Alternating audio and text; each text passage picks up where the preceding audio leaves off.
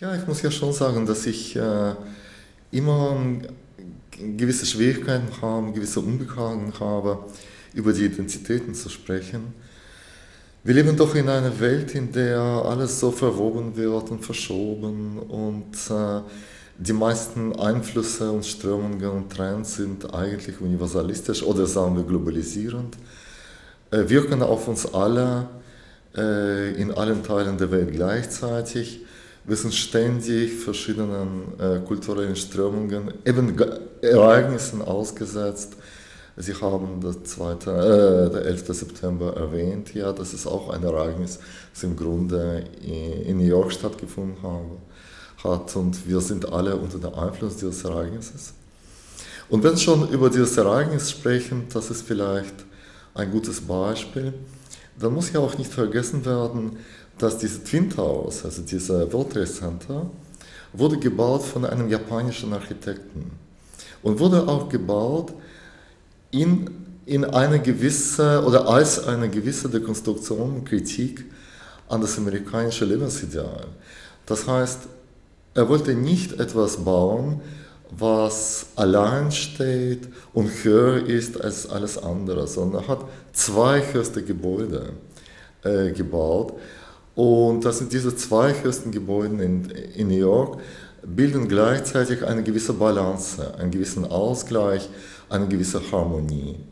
Man kann interessanterweise gerade in Twin äh, Towers, gerade in diesem Projekt, äh, ein, ein, ein gewisses äh, fernöstliches buddhistisches Ideal, eine Ausgeglichenheit, äh, eine Verdoppelung des Gleichen äh, zu erkennen, was ja eigentlich für unsere westliche Zivilisation meinetwegen nicht so typisch ist.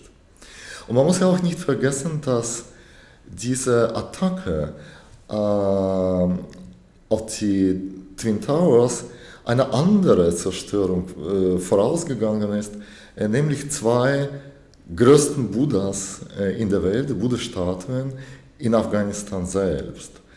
Und die wurden auch so aufgebaut. Das waren zwei großen Statuen, aber sie waren auch sozusagen, glaube ich, von der gleichen Größe und mussten auch eine gewisse äh, Ausgeglichenheit, eine gewisse Harmonie darstellen.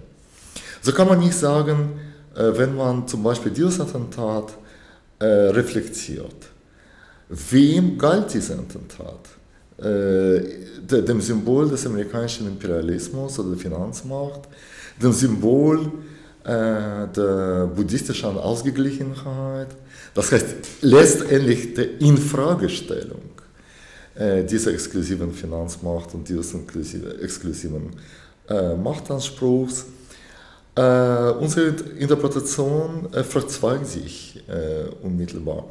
Und so würde ich sagen, dass wenn wir über die Identitäten äh, sprechen in unserer Zeit, ich weiß nicht, wie es im 21. Jahrhundert insgesamt aussehen wird, wahrscheinlich so wie jetzt, ja, können wir doch denken, dann müssen wir davon ausgehen, oder, oder zumindest haben wir damit zu tun, dass diese Identitäten äh, immer neu definiert werden, immer neu situiert werden, immer neu entworfen werden, einmal so und einmal anders situiert werden.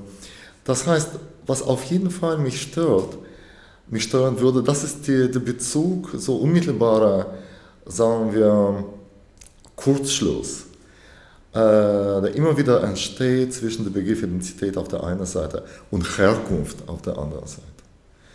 Als ob unsere Identität ein Effekt oder unmittelbare Wirkung unserer Herkunft ist. Als ob wir in einer Bahn stehen oder unter einem Einfluss stehen oder prädestiniert, prädeterminiert sind durch unsere Herkunft.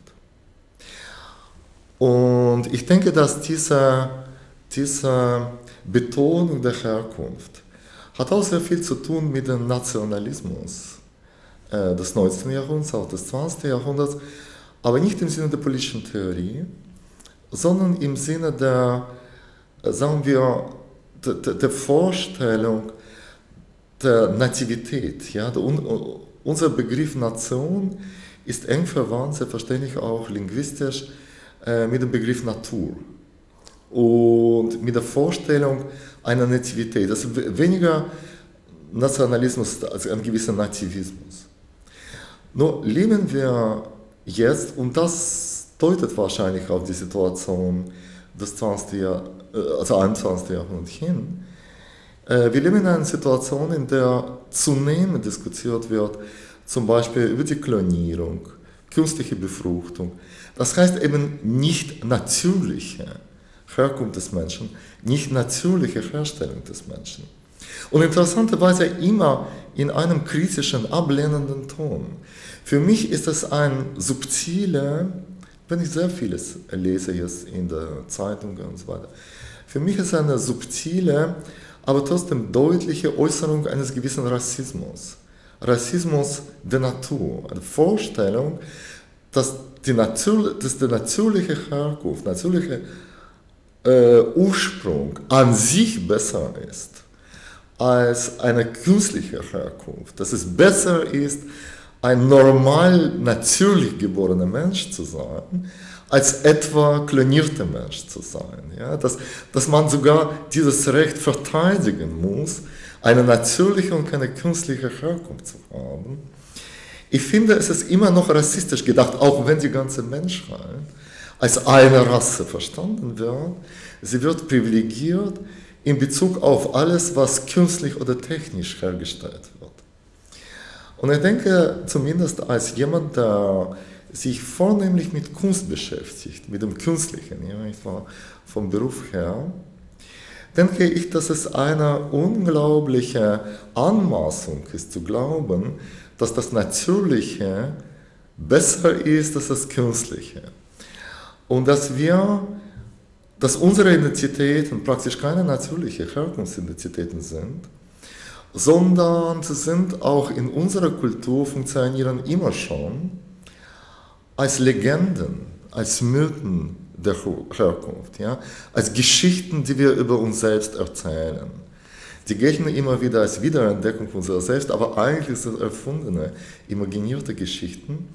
Und vieles, äh, was ich so lese über die, die Identität, erinnert mich sehr an diese Szene, diese Sequenz äh, Sie wissen das ganz bestimmt äh, aus äh, Blade Runner von Ridley Scott, wo alle diese Replikanten, ja künstlich hergestellte Replikanten, ihnen wurde sozusagen ein Komplett von verschiedenen, also ein Fotoalbum, ein Komplett von Fotografien gegeben, damit sie wissen, oder damit sie Illusion haben, eine natürliche Herkunft.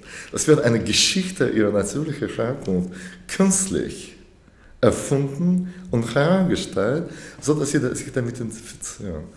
Und wenn ich überhaupt das Wort Identität höre, werde ich unwillkürlich und sofort an diese Sequenz aus diesem Film erinnern. Dann fühle ich mich als Replikant, dem so eine, sozusagen die Pflicht auferlegt wird, äh, entweder so ein Album zu akzeptieren, das ist mein eigenes, das jemand anderer mir gegeben hat, oder so eine Fotoreihe zu erfinden und als meine äh, Identität äh, der Gesellschaft vorzulegen, als Beweis meines natürlichen Ursprungs.